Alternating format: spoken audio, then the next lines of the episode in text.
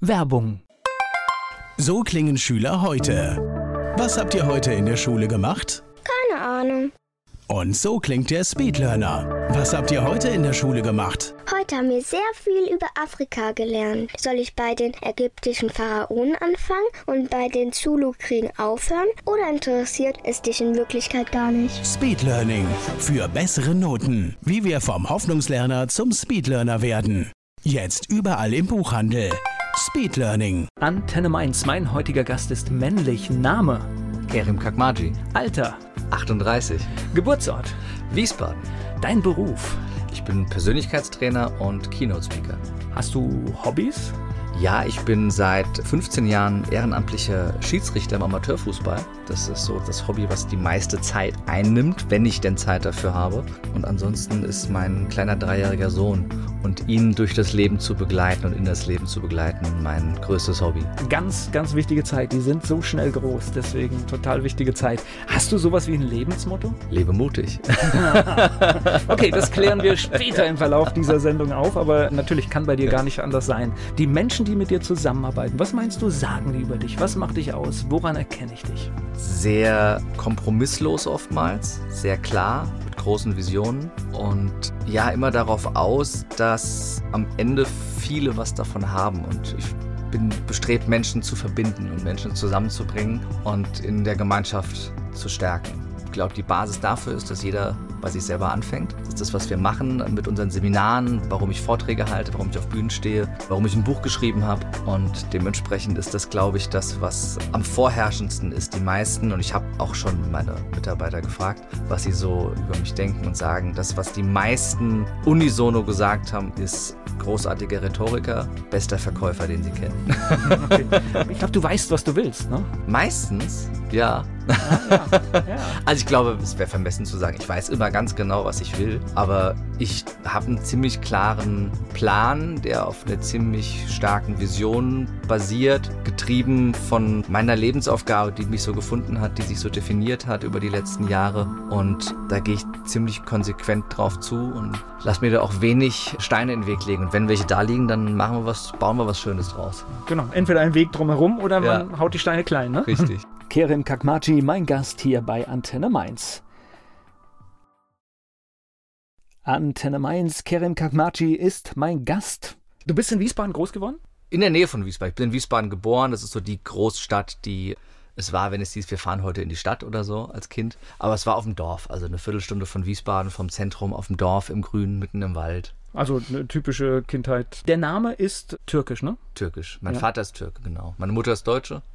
Und mein Opa mütterlicherseits ist Leipziger, gebürtiger Leipziger. Ich sage immer, ich bin Viertel Wessi, Viertel Ossi und halber Türke. Was macht es, wenn man in einer Familie aufwächst, wo es diese Einflüsse gibt? Ist das ein Unterschied? Ich glaube, es ist dahingehend ein Unterschied, dass mein Vater eine sehr eigene Lebensgeschichte hatte. Er ist mit 15 nach Deutschland gekommen und als er 17 war, waren seine Eltern wieder weg. Und er war alleine hier, hat fast kein Wort Deutsch gesprochen und hat sich selber zum Unternehmer ausgebildet, zu einem der besten Rhetoriker der deutschen ist, ist, Sprache. darf- ist das so eine Gastarbeitergeschichte? Nö, gar nicht. Sein Vater hat hier ein, ein Reisebüro aufgemacht und die sind hierher gekommen. Die genauen Hintergründe, warum sie hergekommen sind, würden jetzt, glaube ich, den Rahmen sprengen, aber es war keine Gastarbeiter. Also keine klassische Familie. Geschichte, genau. wie wir sie so oft haben. Und sein Vater hatte das halt hier in den Sand gesetzt wieder und da sind sie wieder weg und er wollte halt hier bleiben. Und hat sich dann hier durchgekämpft in den 70ern, 80ern dann und sich halt ein Riesenunternehmen aufgebaut und war entsprechend konsequent und klar und wenig kompromissbereit und sehr, sehr durchsetzungsstark. Und hat mir auf der anderen Seite genauso beigebracht, meine eigene Meinung zu finden, auch durchzusetzen entsprechend,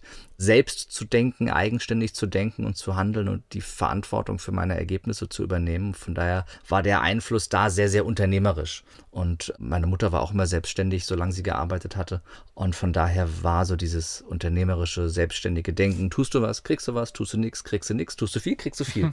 war immer so drin. Ne? Also jetzt so krasser Kontrast zu einem typisch deutschen Sicherheitsdenken. Wobei ich das nicht so von oben herab meine, so als der Türke, der jetzt dem Deutschen was erzählt, sondern ich bin Deutscher, ich habe einen deutschen Pass, ich spreche nicht mal wirklich gut Türkisch, also ein paar Sätze, aber ich bin nicht zweisprachig aufgewachsen leider und sehe mich selber als Deutscher. Wenn ich auf die Deutschen schimpfe, was ich gerne mal mache, dann beziehe ich mich da selbst mit ein. Es ist ganz witzig, die vielen türkischen Menschen, die hier bei uns leben, die auch noch Türkisch sprechen. Also ich habe das mal bei einer Audioproduktion mitbekommen. Diese Menschen, die hier leben und professionell sprechen können, kannst du für die Türkei nicht mehr einsetzen, weil es hat sich sowas wie eine eigene Sprache entwickelt, ein eigener Akzent. Mhm. Ich nenne es jetzt mal, die sprechen zwar Türkisch, aber es ist irgendwas Deutsches drin. Ja, ich glaube, das ist immer so, glaube ich, wenn du eine Sprache perfekt sprichst, dann lässt es in der anderen vermutlich von der Betonung und Aussprache so ein bisschen nach. Es ist ja auch so, dass das R ist ja auch so der große Unterschied in der Aussprache, weil das deutsche R halt hinten in der Kehle im Gaumen gebildet wird und das türkische R vorne mit der Zunge.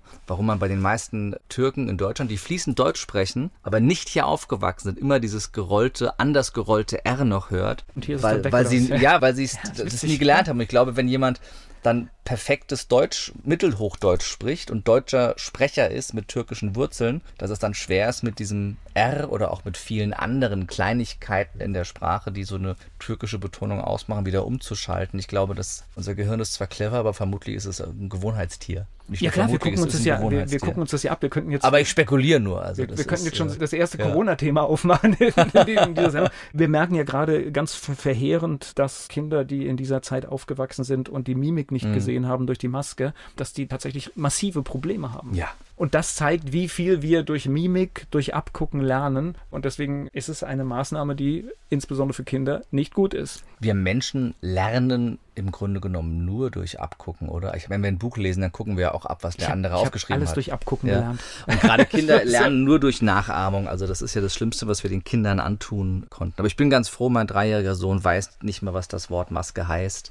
Wir waren letztens bei mir im Autohaus und da saß in so einem Kindersitz dann so ein großer Teddy und der hat, der haben sie eine Maske aufgesetzt. Bescheuert genug. Aber er ist dann hingegangen, es war kurz vor seinem dritten Geburtstag und hat gefragt, Papa, was ist das? er, wusste nicht, was es ist, weil er hat auch Papa oder Mama noch nie mit Maske gesehen. Gleich geht es weiter hier bei Antenne Mainz im Gespräch mit Kerim Kakmaci.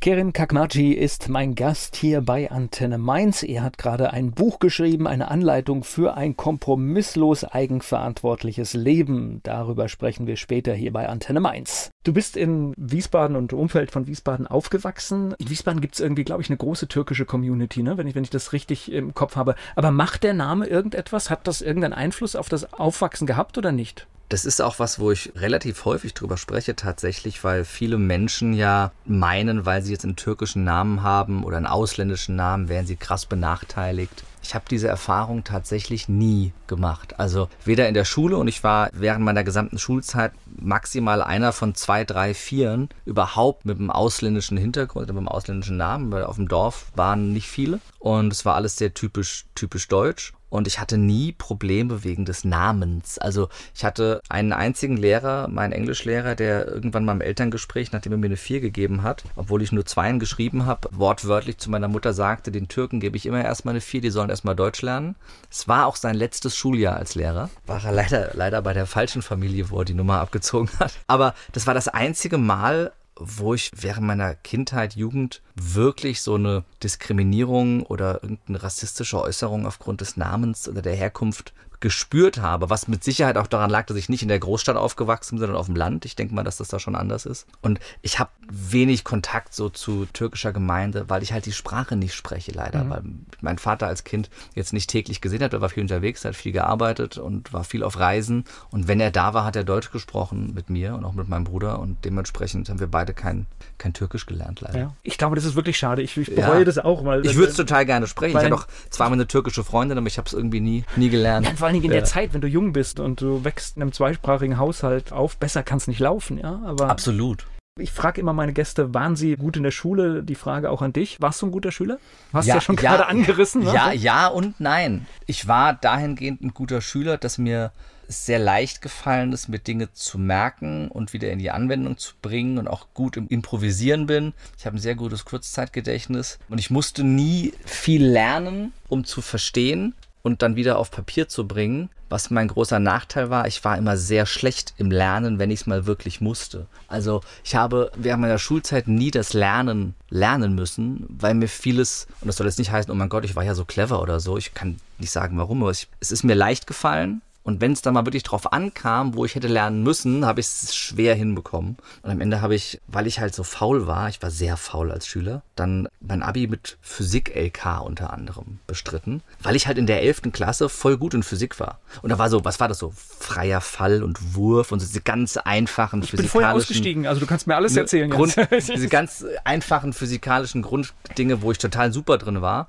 Und ich habe mich überhaupt nicht informiert, dass dann im Abitur, dann machst du hier Quantenphysik, Atomphysik, Kernphysik, Molekularphysik und keine Ahnung, was alles. Und dieser Kurs bestand aus acht Leuten und die anderen sieben waren halt so Sheldon Cooper-Typen. Ne? Und ich kam mir einfach vor wie der dümmste Mensch der Welt in diesem Physiker. Die anderen hatten alle 15 Punkte, die haben es alle dem Lehrer noch erklärt und haben mich so durchgeschleppt. Und weil es der Lehrer mit mir gut meinte, weil er gemerkt hat, ich gebe echt mein Bestes und weil ich auch immer in der Schülervertretung irgendwie war und er war der Ansprechpartner für die Schülervertretung, hat er mich halt so gerade so durchkommen lassen. Also wenn er es schlecht mit mir gemeint hätte, hätte ich kein Abitur bestanden wahrscheinlich, weil einfach dieser LK es komplett reingerissen hätte.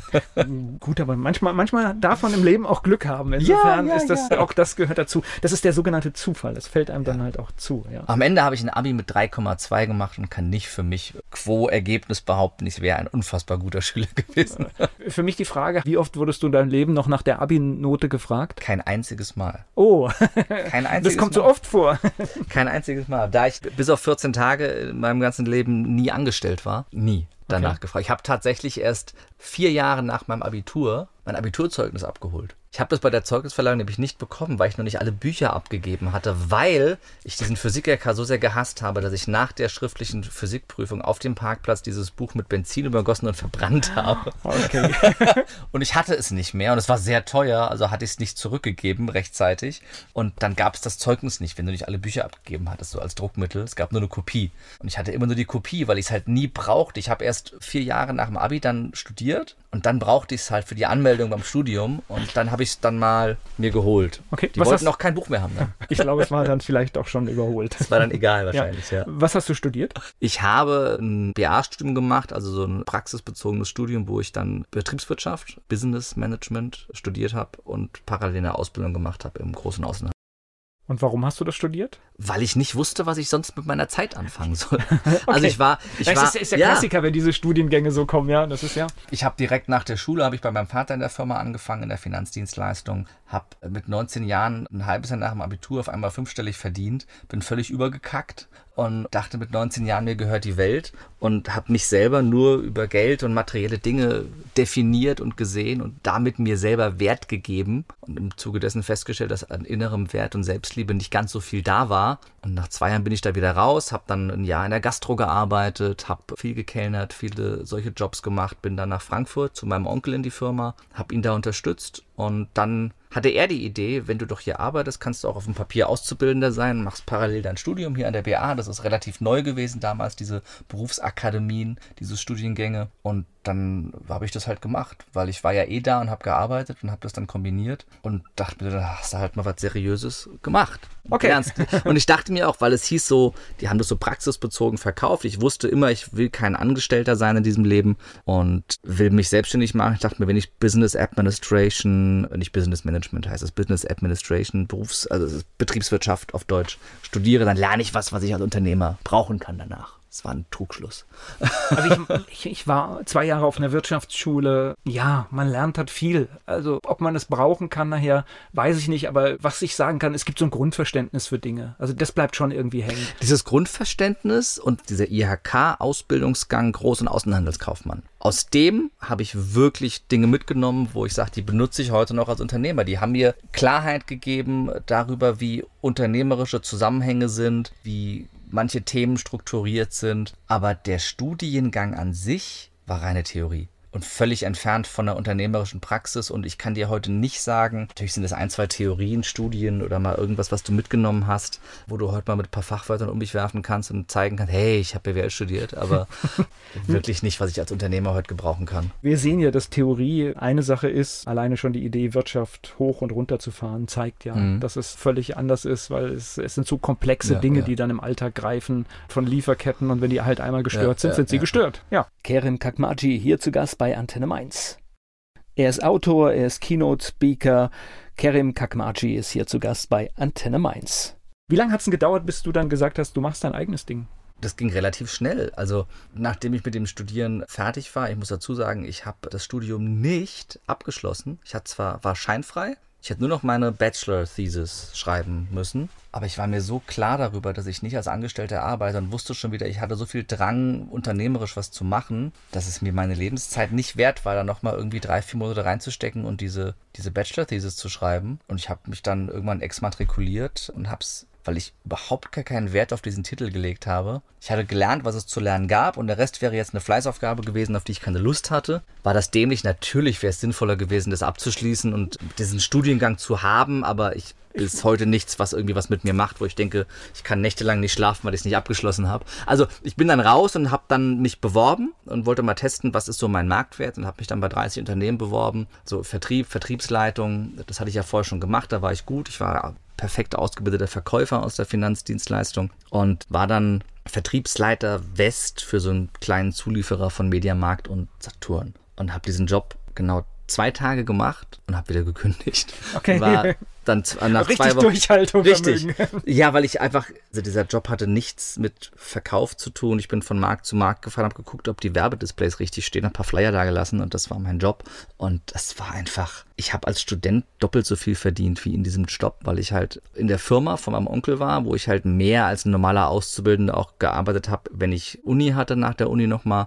Da hatte ich da meinen Tausender netto und hatte eine bezahlte Firmenwohnung und einen Firmenwagen noch von der Firma und habe nebenher noch gekämpft gekellnert und in einem Eventunternehmen, Event-Caterer die Logistik gemacht und die Busse da verladen und gefahren und habe nebenher noch locker 3000 Euro verdient. Also hatte meine 4000 Euro in der Tasche und Auto und Wohnung war bezahlt. Und auf einmal hatte ich einen Job, da war zwar auch der Firmenwagen bezahlt, so ein verrauchter alter Audi A3. Bin vorher eine Kettenraucherin gefahren hat, das war grausam, ich bin nicht Raucher. Und hatte meine 1,5 netto und ich dachte mir, nee, für den Job, der mir null Spaß macht, nee, das war meine Erfahrung, vielen Dank, es reicht, ich mache mich wieder selbstständig. Das waren meine 14 Tage als, als, also die Zeit in der Firma als Auszubildender war jetzt für mich nicht so als typische Angestelltsein, war die Firma von meinem Onkel und es war sehr, sehr eng und. Gut, ich, ähm, du hast ja, ja, in Familienstrukturen, dann ist es ja sowieso immer ein bisschen ja, ja. anders. Also Aber entweder, diese 14 Tage war ich wirklich klassisch angestellt in einer fremden Firma und das waren auch die letzten 14 Tage in diesem Leben. das heißt, du hast dann definitiv, das war vielleicht noch so der Anstoß, den du gebraucht ja. hast, um zu sagen, nein. Ja, und dann bin ich wieder, bin erstmal wieder in die Finanzbranche, weil ich das kannte, weil ich das wusste, weil ich wusste, da kann ich, kann ich erstmal wieder äh, auch relevanteres Geld verdienen als Selbstständiger, als Verkäufer mit dem, was ich kann. Verkäufer sind immer die bestbezahlten Selbstständigen. Wenn du in der Lage bist zu verkaufen und das Produkt, die Dienstleistung am Ende an den Mann zu bringen, ist das immer gut vergütet gewesen und bin über die Finanzbranche dann in diverse Vertriebe, Strukturvertriebe, Network Marketing Marketing, habe das wirklich insgesamt, wenn ich die Zeit rechne, ab dem Abitur 14 Jahre gemacht, mit Unterbrechung von dem Studium und der Ausbildung und diesen 14 Tagen angestellt sein. Und habe dann 2017 für mich die Entscheidung getroffen, nach auch vielen persönlichen Entwicklungsprozessen und nachdem ich mit knapp 100.000 Euro Schulden wirklich komplett mit dem Hals in der Scheiße gesteckt habe oder bis zum Hals in der Scheiße gesteckt habe, zu sagen, ich hinterfrage alles, hinterfrage auch das, mit dem Ergebnis, dass ich festgestellt habe, dass ich mein Leben lang wie ein besessener Vertrieb gemacht habe, einfach nur meinen Vater stolz zu machen. Weil der immer Vertrieb gemacht hat, weil der immer erfolgreich im Vertrieb war. Und also genauso gut oder besser sein. Ja, ich zeigen, wollte einfach, ich einfach genau das zeigen. Und ich war immer ganz gut im Geld verdienen, noch besser im Geld ausgeben. Dafür hatte ich auch mal so viel Schulden. Und dann habe ich 2017 die Entscheidung getroffen, dies alles komplett hinter mir zu lassen um mein eigenes Ding zu machen und meine Geschichte zu erzählen, die Werkzeuge, die ich auf den Weg mit auf den Weg genommen habe, um mehr Eigenverantwortung zu übernehmen oder vollends Eigenverantwortung für mein Leben, für meine Ergebnisse. Und bin dann da raus, bin dann als Trainer in Firmen rein, habe dann Vertriebstrainings eben in Firmen gegeben, Kommunikationstrainings, Rhetoriktrainings, Führungstrainings, alles, was ich vorher halt selber immer mit meinen Teams gemacht habe. Und erfolgreich gemacht hast. Also das ist ja, das gibt es ja oft, ja. dass du Trainer hast, die selbst nichts verkauft haben. Deswegen finde ich das immer ganz gut. Ja, also das habe ich relativ erfolgreich gemacht im Vertrieb. Und also ich hatte die Schulden nicht, weil ich nichts verdient habe, sondern nur, weil ich zu viel Geld ausgegeben habe. Und auch diesen ganzen Umgang mit dem Thema Geld natürlich mal für mich hinterfragt und verändert und habe nicht, obwohl das der einfachste Weg gewesen wäre, einfach einen Finger zu heben und zu sagen, hier, ich melde mal Privatinsolvenz an und lasse einfach die Steuerzahlergemeinschaft die nächsten sechs Jahre für das bezahlen, was ich verprasst habe, sondern ich habe es selber zurückbezahlt und war dreieinhalb Jahre später wieder schuldenfrei, hatte jeden Cent zurückbezahlt und habe mich da selber rausgezogen aus der Scheiße und den Umgang mit Geld gelernt, für mich neu gelernt, überhaupt erstmal gelernt, was Geld bedeutet und mich auch von diesem Ego-Thema gelöst in ganz, ganz vielen Bereichen und meine Glaubenssätze zum Thema Geld halt komplett hinterfragt und neu aufgestellt. Und dann mich selber Stück für Stück neu aufgestellt. Also nachdem ich im Vertrieb raus bin, habe ich fünf Monate im Mediamarkt Fernseher verkauft, um meine Miete zu bezahlen. Das war, ich glaube, das waren die spannendsten fünf Monate in meinem Leben, weil das halt der Start in mein, mein jetziges Unternehmen war. Und auf der anderen Seite der Blick in eine Welt, in die ich nie wieder rein will. Also ich war da auch als quasi als freier Vertriebler eben von so einer von so einer Marketingagentur dann in den Mediamarkt abgestellt, habe dafür eine Marke immer die Fernseher verkauft und da zehn Stunden ohne Tageslicht bei dieser Beleuchtung und mit Menschen, die da reingehen in die Fernsehabteilung, die relativ wenig mit dem Umfeld zu tun haben, mit dem ich mich damals schon umgeben habe oder heute umgebe, sondern versuche das jetzt irgendwie halbwegs respektvoll auszudrücken, aber es waren halt schon. Ja, es ist wahrscheinlich das ganze, das ganze Lebensspektrum, was du da bekommst, ne? Eher die untere Hälfte des Lebensspektrums für Menschen triffst. Und das Krasse ist ja, dass das die Masse unserer Gesellschaft ausmacht, mit der wir in unserer elitären Blase, in der wir leben, weil wir mal irgendwie ein Abitur gemacht haben oder eine Hochschule besucht haben, da gehören wir ja schon zu den oberen 20 Prozent. Und die 80 Prozent, die sich vom Bildungsniveau darunter bewegen, mit denen haben wir meistens so wenig Kontakt in unserem Leben und sehen und nehmen die gar nicht wahr.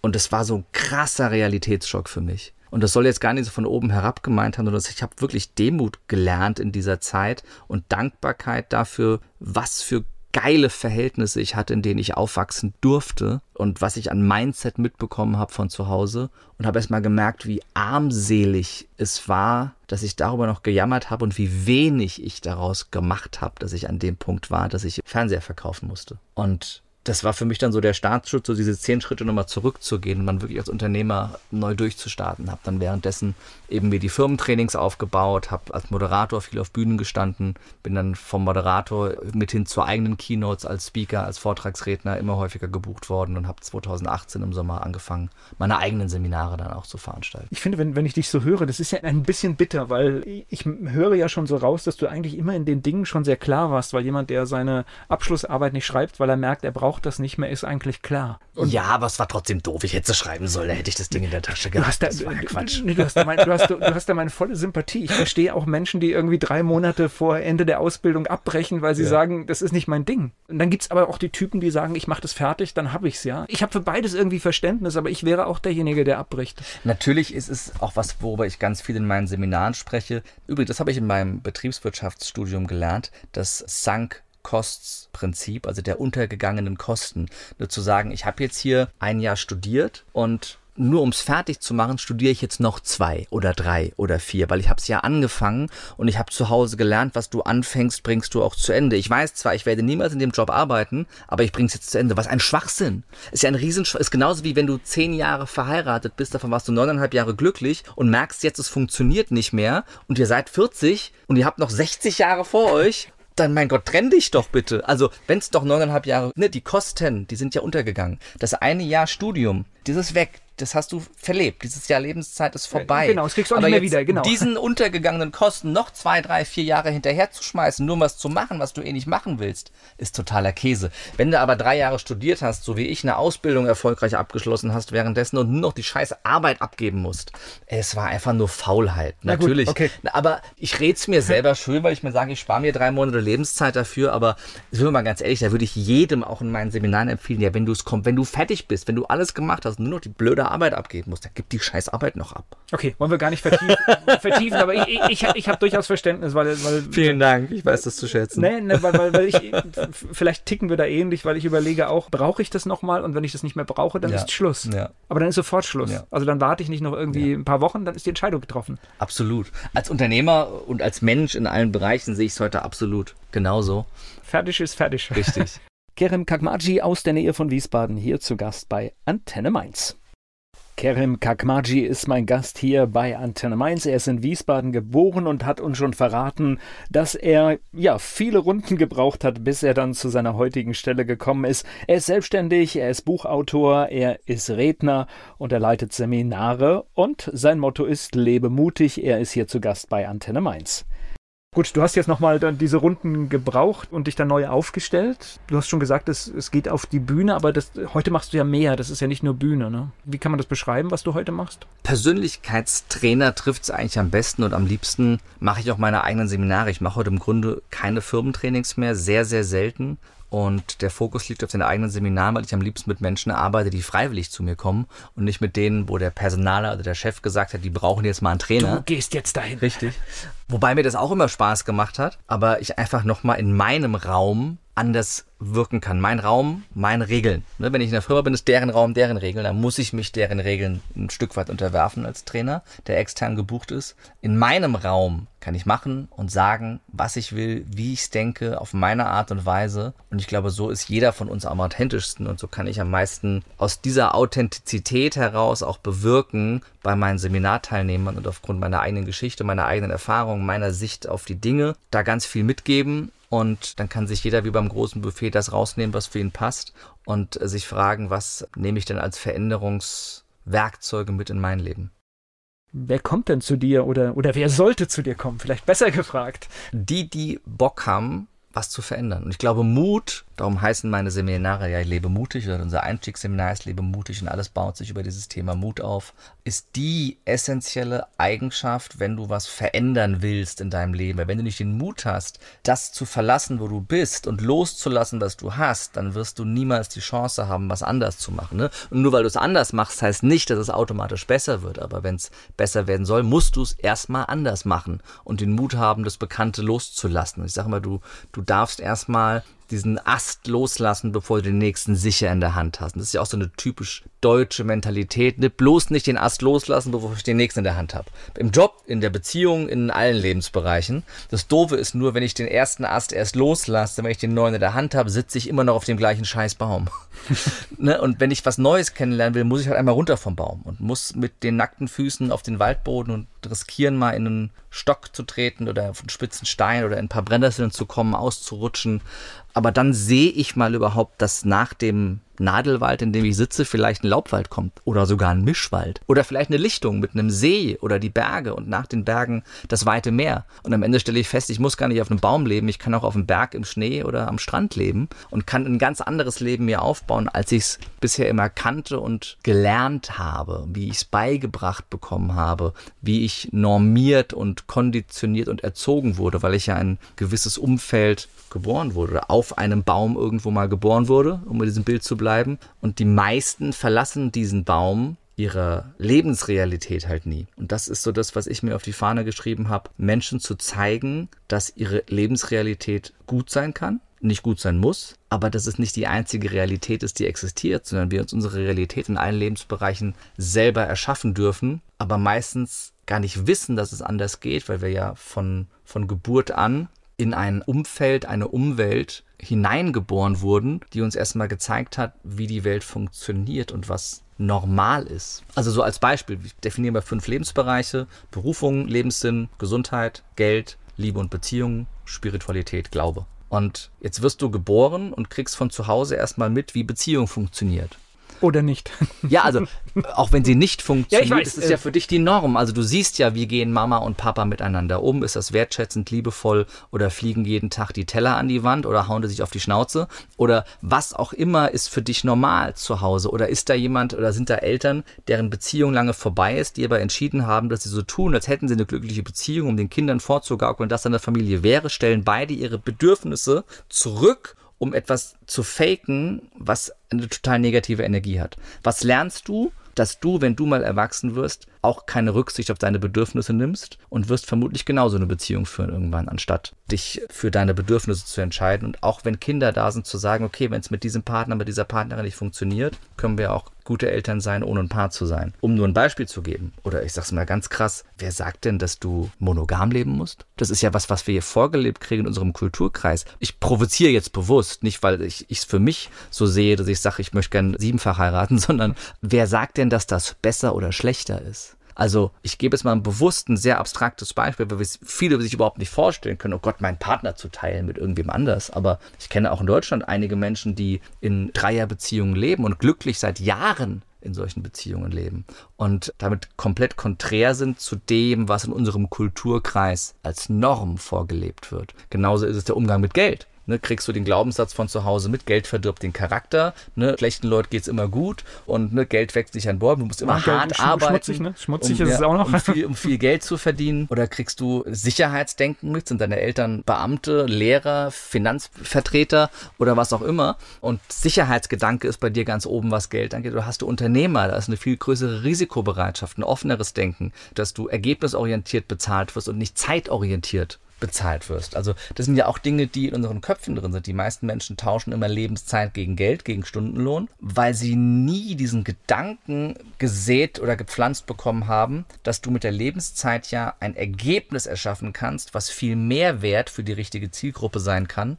als deine Lebenszeit zu verkaufen. Da sind wir jetzt im unternehmerischen mhm. Denken. Also, was kriegst du von zu Hause mit? Ich sag mal, ja. wenn jemand einen Job hat und hat diese 40 Stunden, die er verkauft, ja, ja. sage ich mal, er hat Spaß dabei, dann ist dieser, das ist ja völlig in Ordnung. Die, dann ist dieser Deal in Ordnung, genau. Das ist ja völlig Wenn du aber 40 Stunden mit etwas verbringst, wo du keinen Spaß hast, ist der Deal nicht mehr in Ordnung. Absolut. Ich sage das auch immer bei meinen Seminaren. Es können nicht alle Unternehmer sein und es ist überhaupt nichts Schlechtes daran, angestellt zu sein. Ich habe einfach nur mal das Beispiel gerade genau. gegeben, um den Kontrast, den Kontrast aufzuzeigen. Es wird immer mehr Angestellte als Selbstständige geben. Es ist auch völlig in Ordnung. Die Frage ist, in was für einer Firma bist du und hast du irgendeine Connection zu der Vision der Firma? Bist du gewertschätzt? Kannst du dich da wirklich einbringen? Oder bist du nur eine Nummer in einem Unternehmen, dessen Lebenszeit ausgenutzt wird, um Unternehmensziele zu erreichen von einem Unternehmen, das sich nicht für dich als Mensch und als Mitarbeiter interessiert? Ich glaube, da erleben wir gerade einen sehr großen Wandel in der, in der Arbeitswelt. Aber was die Lebensbereiche angeht, haben wir überall unsere Normen. Ne? Das war jetzt mal Beispiel Berufung oder für Geld bei Gesundheit. Ich glaube, jeder hat irgendeinen Trigger von dem, was du jetzt schon gesagt ja, hast. Ja, reagiert drauf, ja. Gesundheit ist mein Lieblingsthema. Das ist, kriegst du von zu Hause mit, dass du zum Mann im weißen Kittel gehst, der sagt dir, welche Tabletten du nehmen musst, damit du gesund bleibst. Oder hast du ein Bewusstsein dafür, dass das mit deiner Ernährung, mit deiner Bewegung und vielleicht auch vor allem mit deinen Gedanken zu tun hat. Ne? Ist bei dir zu Hause den ganzen Tag die Glotze angewiesen als Kind oder gab es mehr Bücherwand als Fernsehwand zu Hause? Das macht halt schon einen Unterschied. Und so kriegen wir unsere Norm in allen Bereichen vorgelegt. Woran glaubst du? Spiritualität? Bist du Christ? Bist du Moslem von Hause aus? Was kriegst du an Rahmen mitgegeben? All diese Lebensbereiche definieren den Rahmen unseres Lebens in dem wir uns bewegen, unsere Lebensethik, unsere Werte werden maßgeblich, fast ausschließlich in den ersten sechs Lebensjahren definiert, darüber hinaus dann auch über Schule und Studium, aber das ist meistens sehr nah dran. Da ist kein großer Entwicklungssprung, weil wir ja gar nicht so krass darüber hinaus sehen, was unsere eigentliche Norm ist, weil alles, was gegen diese Norm verstößt, tut meistens erstmal weh, ist schlecht, reizt uns, schreckt uns ab, weil es ja nicht die Norm ist, in der wir aufgewachsen sind. Und dieses Wort Ethik an sich kommt ja schon, oder beschreibt es sehr gut, es kommt aus dem alten griechischen Ethos, der Weidezaun. Das heißt, der Weidezaun, der dein Leben begrenzt. Und das, was ich mache mit meinen Seminaren, ist Menschen mal aus ihrer Weide rauszuholen, diesen Weidezaun mal aufzumachen, das Gatter weit aufzumachen, dir zu zeigen, guck mal. Du kannst raus. ja, der Rahmen deines Lebens, die Werte, die Glaubenssätze, die in deinem Leben vorherrschend sind, die sind unbewertet, gut oder schlecht. Das sind erstmal deine, die du gelebt hast. Frage dich, sind das die, die du beigebracht bekommen hast? Oder sind es wirklich die, die zu dir und deiner Persönlichkeit passen? Und wenn du merkst, dass du nicht dahin kommst, wo du eigentlich hin willst, wenn du das Gefühl hast, dass da noch mehr ist als das, was du bisher lebst, dann frag dich, in welchen Lebensbereichen darfst du diesen Weidezaun verlassen, erweitern, woanders setzen? Wo darfst du den Rahmen deines Lebens hinterfragen und eigenverantwortlich umdefinieren? Weil, und das ist, glaube ich, so die krasseste Erkenntnis für mich in meinem Leben gewesen, als ich gemerkt habe, ich bestimme ja selber meine Realität. Also die Grenzen, die ich mir selber setze, die entstehen ja in meinem Kopf und wenn ich das verändere, dann gibt es diese Grenzen nicht mehr. Dann kann ich diese Normalität und diesen Weidezaun für mich bestimmen. Ich bestimme meine Lebensethik und ich darf das, was mir beigebracht wurde, loslassen an einem gewissen Punkt. Ich darf anfangen zu hinterfragen, ob dieser Rahmen meines Lebens mir als Persönlichkeit dienlich ist oder ob ich ihn mir anders definieren kann. Ich, du musst nicht in allen Bereichen alles über den Haufen werfen. Habe ich ja auch nicht gemacht. Aber viele Dinge habe ich komplett hinterfragt. Naja, es ist ja oft auch so, dass wenn wir irgendwie uns im Leben unglücklich machen, dann liegt es ja nicht an der Masse der Dinge, sondern es ist ja meistens ein ja. zentrales Thema, das uns unglücklich macht. Die anderen sind ja meistens auch okay. Ja, wir dürfen halt in allen fünf Lebensbereichen immer mehr in die Fülle kommen. Und oftmals ist es ja so, dass wir in ein, zwei Bereichen einen eklatanten Mangel haben, den wir in den anderen Bereichen überkompensieren wollen.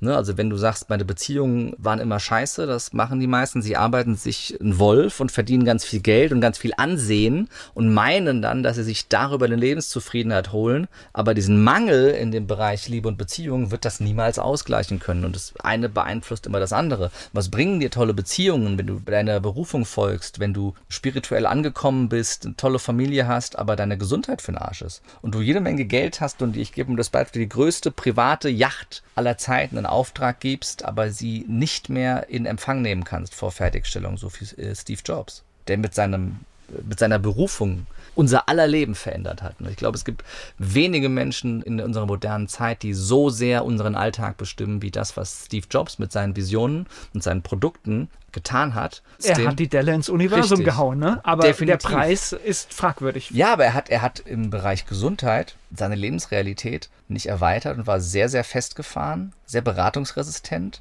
Und am Ende hat ihn es vermutlich das Leben gekostet, dass er da nicht mal über den Tellerrand geblickt hat von der Lebensrealität, an die er so fest geglaubt hat, weil es hat am Ende dazu geführt, dass er viel zu jung gestorben ist. Ja, spannend, habe ich so noch nie gesehen. Ein, ein spannender Einblick.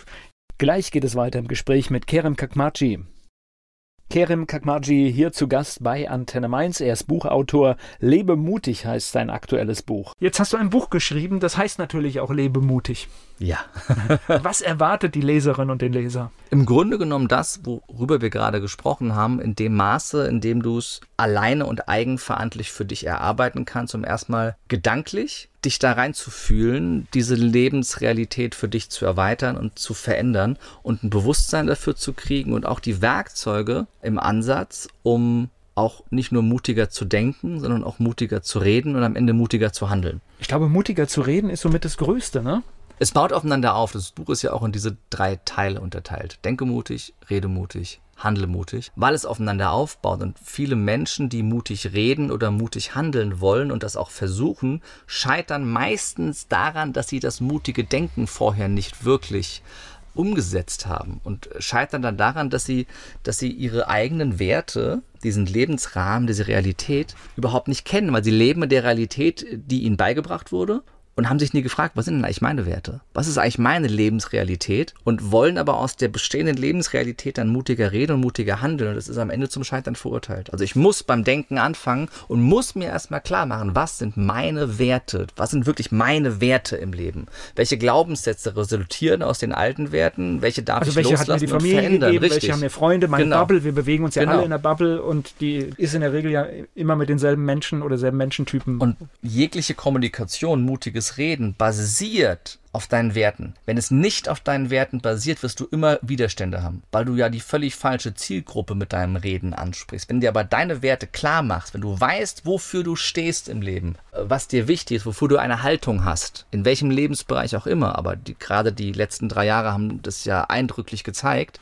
und das klar kommunizieren kannst dann im zweiten Schritt, dann wird es dir unfassbar viel einfacher fallen, die richtigen Menschen anzuziehen. Aber wenn du gar nicht weißt, wofür du stehst, weil du dir nie da wirklich Gedanken drüber gemacht hast, dann ist es auch sauschwer, das so richtig zu kommunizieren und damit auch zu überzeugen und Menschen auch fühlen zu lassen, was du fühlst. Das heißt, vorher ist so ein schmerzhafter Prozess, wirklich überall hinzugucken, ne? Mhm. Ja? Und da haben halt die meisten zu Recht Schiss vor, weil das kann auch mitunter scheiße wehtun, sich mal mit ein paar Themen auseinanderzusetzen. Bei den meisten ist es entweder ein ganz großes Mama- oder ein ganz großes Papa-Thema, das wir halt dann irgendwo wegschieben, weil es halt echt eklig ist, da drauf zu gucken. Aber wenn ich da nicht drauf gucke, ist das wie so eine eiternde Wunde. Wenn ich sie einfach nur immer nur verbinde und Salbe drauf schmiere, wird es nicht besser. Ich muss halt irgendwann mal an die Ursache.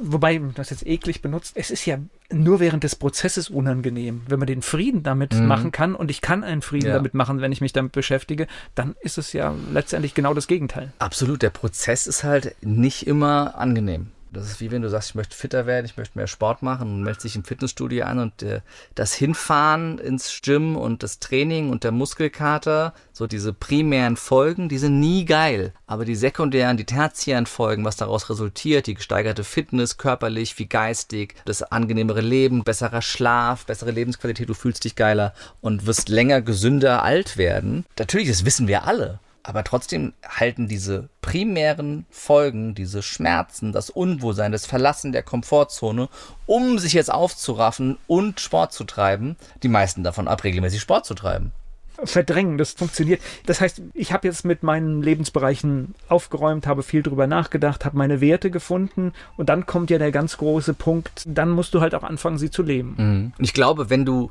das mutige Denken und das mutige Reden beherrschst und damit anfängst, dann wird mutig zu handeln am Ende sehr, sehr, es wird nicht nur leicht werden, es wird unausweichlich. Du kannst dann gar nicht mehr anders und wirst Schritt für Schritt feststellen, dass mit jeder Handlung deine Lebensrealität sich verschiebt, der Rahmen deines Lebens sich erweitert und du auf einmal ganz neue Möglichkeiten hast, die du vorher nie für möglich gehalten hast. Und dann wirst du Stück für Stück auch immer mutiger werden und in allen Bereichen dir dein Leben so aufbauen können, wie du das willst. Ganz eigenverantwortlich. Und das ist so ein, ein Satz von meinem Vater, den habe ich gehört, als ich mit 19 auf seinem Einstiegsseminar saß, in der Finanzbranche damals. Und dieser Satz hat bei mir 14 Jahre gebraucht, bis ich ihn vollumfänglich akzeptiert habe. Er sagte damals, ab dem Tag deines 18. Geburtstages ist in deinem Leben nichts mehr passiert, für das du nicht die 100%ige Verantwortung trägst. Also anders gesagt, alles in deinem Leben basiert auf deinen Handlungen, auf deinen Worten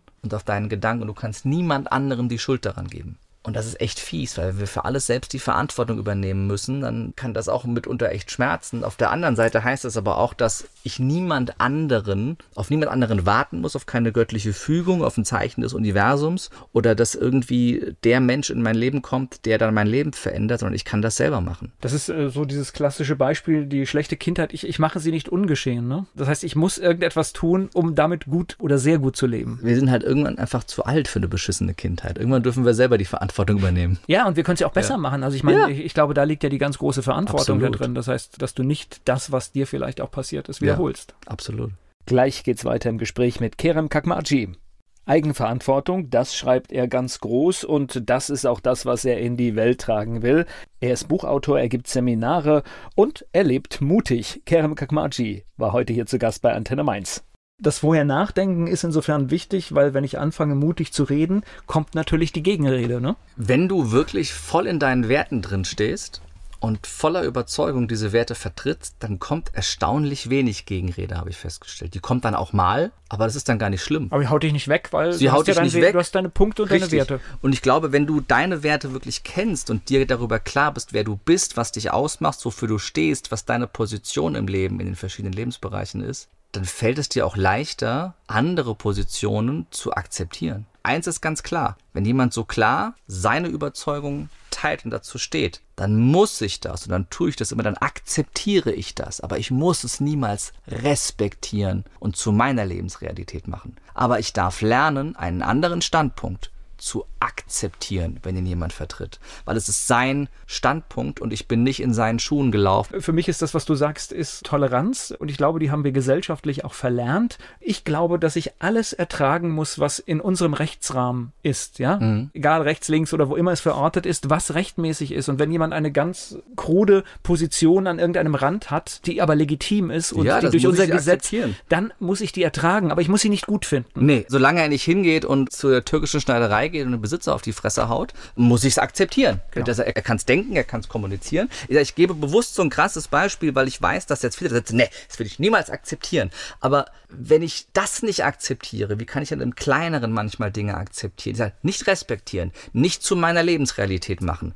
Aber, und das ist was, was wir halt gerade in den letzten drei Jahren krass verlernt haben wie noch nie, andere Meinungen zu akzeptieren und Menschen mit dieser Meinung zu akzeptieren und auch zu akzeptieren, dass man sich nicht einig ist. Vera Birkenbiel hat es immer so schön gesagt, sich zu zweinigen. Wir haben komplett okay. verlernt, uns zu zweinigen und andere Meinungen und Weltanschauungen neben unsere existieren zu lassen und trotzdem miteinander klarzukommen.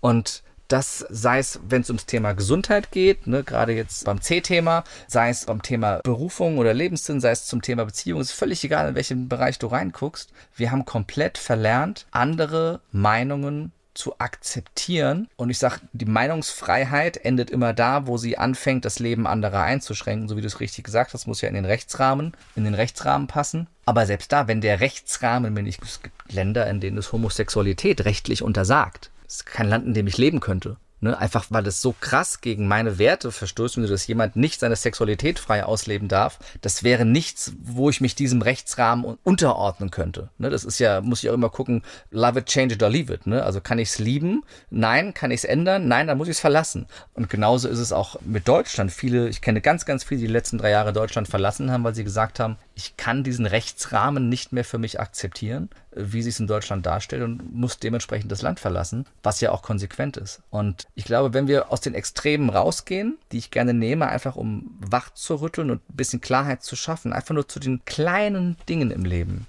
Kehrwoche, bei dir zu Hause, im Flur. Und der eine wischt halt gerne, der andere saugt lieber was, da habe ich meine Oma mitbekommen, was die mir erzählte, was die für Zoff hatten im Haus, weil die Menschen unterschiedlich an die Kehrwoche rangegangen sind. Jetzt nehme ich mal bewusst das banalste Beispiel, was mir eingefallen ist. Ja. Und da können Menschen sich schon zu Tode streiten, weil sie nicht mal akzeptieren können, welchen Wischmopp der Nachbar benutzt. Und letztendlich kommt es nur aufs Ergebnis an. Richtig. Ist das Ding sauber oder nicht? Richtig. Ja. Und ich glaube, wenn wir anfangen, akzeptieren von respektieren zu trennen, dann kommen wir in eine Richtung, wo wir anfangen, offener zu sein für andere. Ne? Und ich versuche, so gut es geht, jeden zu akzeptieren, aber ich muss nicht alles respektieren. Das geht nicht. Also ich, ich glaube, ja. da liegen wir auf einer Linie. Ja. Ich, viele Dinge kann ich nicht verstehen, ja. aber ich kann sie tolerieren. Ich kann sagen, das ist die Meinung und es wird nie meine, aber es Richtig. ist okay. Ich kann akzeptieren, wenn du Ausländer scheiße findest. Ich finde aber, du bist ein Arschloch, wenn du das denkst. Ja, es Ist, ich glaube, das gibt dir aber auch eine Gelassenheit in allen Lebensbereichen, die dich entspannt macht. Es schafft dir inneren Frieden. Und genauso jetzt in der, in der ganzen C-Thematik. Ich sage, ich kann alles akzeptieren, was du tust ich akzeptiere, wenn du Angst hast, ich akzeptiere, wenn du keine Angst hast. Ich akzeptiere, wenn du dich medizinisch behandeln lässt, ich akzeptiere, wenn du es nicht tust. Das ist völlig in Ordnung für mich. Solange du mir nicht sagen willst, dass ich nicht in Ordnung bin, wenn ich es nicht so sehe wie du. Und das ist genau das, was das größte Problem ist in den letzten drei Jahren, dass eine andere Sichtweise zu akzeptieren völlig absurd geworden ist für viele. Es gibt nur meine, die eine Sichtweise und es gilt für beide Extreme. Und wenn du die nicht hast, dann bist du dumm, dann bist du doof, dann bist du schlecht, dann bist du unsolidarisch oder was auch immer. Und von, das habe ich von einem Lager wie vom anderen Lager gehört und beides ist ungesund. Ist beides nicht gut. Und am Ende darf jeder eigenverantwortlich für sich das so handhaben, wie er es handhaben möchte. Und niemand wird, also zumindest wurde bisher ja niemand zu irgendwas gezwungen. Am Ende haben alle freiwillig es gemacht oder haben es nicht gemacht, haben es so oder so gesehen. Und dann darf ich das auch akzeptieren, so wie es andere gerne machen möchten. Es müssen nicht meine besten Freunde sein, egal um welches Thema es geht. Ne? Dass ich ja niemals mit einem Nazi befreundet sein. Ja, aber, aber das, wir, wir, müssen auch nicht mit allen nicht. Menschen befreundet sein. Ich glaube, dass das ist auch eine ja. gute Erkenntnis. Aber es geht ja darum, dass wir, dass möglichst viele friedlich miteinander leben. Darum geht es. Absolut. Wer sollte dein Buch gelesen haben? Was soll, sollte es so, ist ähm, nee, eine, gute, eine gute, Frage. An, ne? Jeder darf das lesen, der einen neuen Blickwinkel auf seine eigene Lebensrealität haben möchte und der mehr Eigenverantwortung übernehmen möchte und der mehr Mut von innen in sein Leben lassen möchte, um vielleicht ein paar Ängste von außen auszublenden, der auch vielleicht ein bisschen resistenter gegen Einflüsse von außen werden möchte, weil er sich selber mehr klar gemacht hat, wer er oder sie selbst eigentlich ist und in der Lage ist, das auch vollumfänglich zu leben und da, dadurch zum Erschaffer der eigenen Lebensrealität zu werden. Es gibt ja so einen Begriff, diese German Angst. Deswegen ist es, glaube ich, ein gutes Buch für Deutschland, oder? Definitiv. Also ich glaube, ich habe im Oktober letzten Jahres angefangen, dieses Buch zu schreiben, basierend auf zwei Jahren Erfahrung während der Krisenzeit hier Und ich glaube, das war der beste Zeitpunkt, um das Thema aufzuschreiben. Mut war ja nicht erst die letzten zwei Jahre mein Thema, sondern ich mache das ja auch das Seminar schon seit äh, vier, fünf Jahren mittlerweile. Und glaube, dass aber generell dieses Thema so gut in die jetzige Zeit passt wie noch nie, um mir selber näher zu kommen, mir selber klar zu machen, was will ich im Leben, in welchem Lebensbereich und was will ich nicht. Mehr zu akzeptieren, dass andere anders sind und sie aber auch loszulassen um mich auf mich zu konzentrieren um mir darüber auch ein Umfeld aufzubauen, was mir dienlich ist. Und wir alle sind, glaube ich, schon mal der Versuchung erlegen, dass wir andere Menschen verändern wollen, damit es uns besser geht mit diesen Menschen und haben festgestellt, wir können andere Menschen nicht ändern. Wir können uns nur selber ändern. Und in dem Moment, wo wir selber mutiger denken, mutiger reden und mutiger handeln, werden wir feststellen, dass die meisten Menschen, die nicht auf diesen Weg wollen, sich entfernen werden, aber ein relevanter Teil sich auch ein Vorbild darin nimmt und uns nachfolgen wird. Und damit können wir diese Menschen verändern, indem wir ihnen Vorbild sind. Das ist wie mit der Kindererziehung. Du kannst deinen Kindern nicht sagen, trink nicht so viel Cola oder rauch nicht so viel, wenn bei dir zu Hause die Cola im Kühlschrank steht und die Zigaretten rumliegen überall. Das funktioniert nicht. Du kannst Kinder nicht erziehen, du kannst ihnen nur Vorbild sein. Genauso können wir jedem Menschen von dem wir uns eine Veränderung wünschen, nur Vorbild sein, indem wir es anders machen und sie inspirieren und ein Leuchtturm sind für diese Menschen, weil sie uns sehen und unsere Ergebnisse sehen und es uns dann vielleicht nachtun, aber wir müssen ihnen die eigenverantwortliche Entscheidung überlassen, ob sie das tun oder nicht und es muss von ihrem Inneren herauskommen, weil du kannst von außen nichts nachhaltig in Menschen reinpressen an Veränderung. Das funktioniert nicht. Jetzt bist du derjenige, der natürlich auch die unternehmerische Brille aufhat, aber dieses Buch ist nicht zwingend für jemanden, der unternehmerisch aktiv werden will. Überhaupt nicht. Ja. Es hat nichts im Grunde genommen mit dem Thema Unternehmertum an sich zu tun, sondern es hat damit was zu tun, wie du mehr zum Unternehmer deines Lebens wirst und Eigenverantwortung in allen Lebensbereichen übernimmst. Jeder, Lebens, jeder Lebensbereich ist ja vielleicht wieder eigene Abteilung deiner Firma, hast du Abteilungen in deinem Leben, eben diese fünf Lebensbereiche. Und wie du Verantwortung für alle Abteilungen übernimmst, für alle Lebensbereiche übernimmst, darum geht es in dem Buch. Und wie du es nach draußen kommunizierst, völlig unabhängig davon, ob du Unternehmer bist oder werden willst. Wobei ich glaube, dass wenn du mehr Eigenverantwortung zeigst und besitzt, es dir immer leichter fällt, Unternehmer zu sein und es dir auch leichter fallen wird, ein wertvollerer Mitarbeiter in deiner Firma zu sein, weil du mehr vorantreiben kannst. Und ich denke, dass Menschen, die, die eigenverantwortlich denken, reden und handeln, für jedes Unternehmen wertvoller sind, als Menschen, die einfach nur stupide Dienst nach Vorschrift machen und bloß keine eigene Entscheidung treffen. Ich, ich wollte gerade sagen, die Menschen, die ein unternehmerisches Verständnis haben, aber angestellt in einem Unternehmen arbeiten, sind natürlich die wertvollsten, ja. weil sie sehen Dinge, Richtig. weil sie es so behandeln, als wäre es zum Beispiel ja. ihr eigenes Geld, was dort ja. ausgegeben wird. Ja. ja, das ist spannend. In deinen Seminaren, was sind das für Menschen? Sind das alle Menschentypen oder kannst du eine Gruppe identifizieren?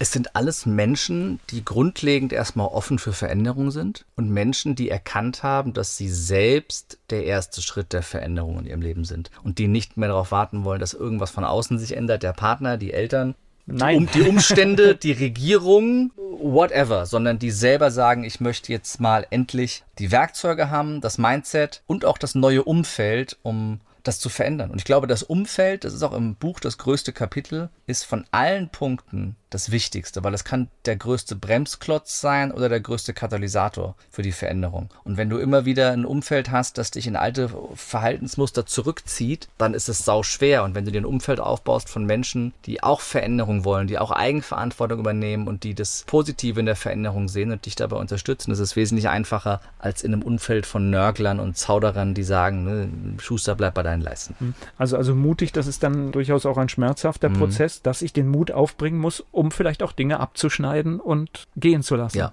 Dazu muss es ja nicht mal abschneiden, ist so ein hartes Wort. Loslassen. Loslassen okay. reicht. Ne? Loslassen. Ne? Also, das ist, äh, ne, abschneiden klingt ja so, als würde ich irgendwie, weiß ich nicht, irgendwie einen Partner erst abstechen und unter der Erde begraben so müssen. Meint, um so meinte ich nicht, aber äh, wir hatten es am Anfang unseres Gesprächs, wo, wo ich dann auch sage, wenn ich für mich ja. etwas festgestellt habe, nee, das ist es nicht mehr, bin so der Radikale, ich mache dann, ja. dann, wupp, ist vorbei. Ja, ja ich weiß, was du, ich mache nur Spaß, ich weiß, ja. was du meinst. Es ist dieses nicht Menschen wegschubsen, nicht Menschen sagen, ich will dich jetzt nicht mehr in meinem Leben haben, sondern einfach dich mehr auf dich und das Gelingen deiner Veränderung zu konzentrieren. Einigen wir uns auf friedlich ziehen lassen, ne? Das ist ja super. Und dann darf man da loslassen. Vielleicht das kommt mit Sicherheit der eine oder andere, der das doof findet, weil deine Freunde sind ja deine Freunde, weil sie dich mochten, so wie du warst. Und wenn du dich veränderst, dann ist es ja für die auch eine Veränderung. Und Menschen mögen keine Veränderung. Weil Veränderung ist immer erstmal unbequem. Ne? Weil wir müssen wir neue, also auch rein psychologisch oder auch biologisch im Gehirn ist jeder Veränderungsprozess ja Stress, ne, weil neue Botenstoffe ausgeschüttet werden und die Rezeptoren aber auf die alten Botenstoffe eingestellt sind. Sagt der Körper erstmal nicht gut, ich will die alten Botenstoffe wieder haben.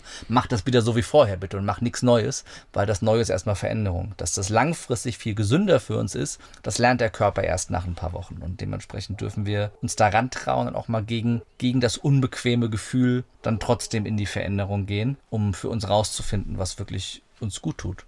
Das ist ein guter Schlusssatz. Das lassen wir jetzt einfach so stehen. Wie finde ich dich? Du kommst aus der Region, das heißt kerimkakmaji.de und wenn du Kerim Kakmaji bei Instagram, Facebook, YouTube, TikTok oder Twitter, habe ich was vergessen, eingibst, dann findest du mich auch. Überall. Überall. okay, danke für das Gespräch. Ich danke dir.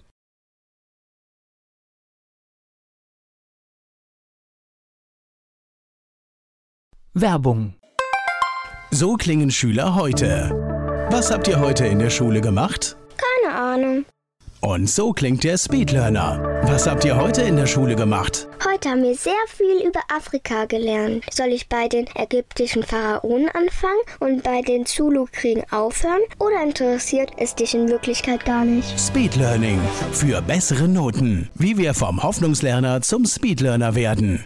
Jetzt überall im Buchhandel. Speedlearning.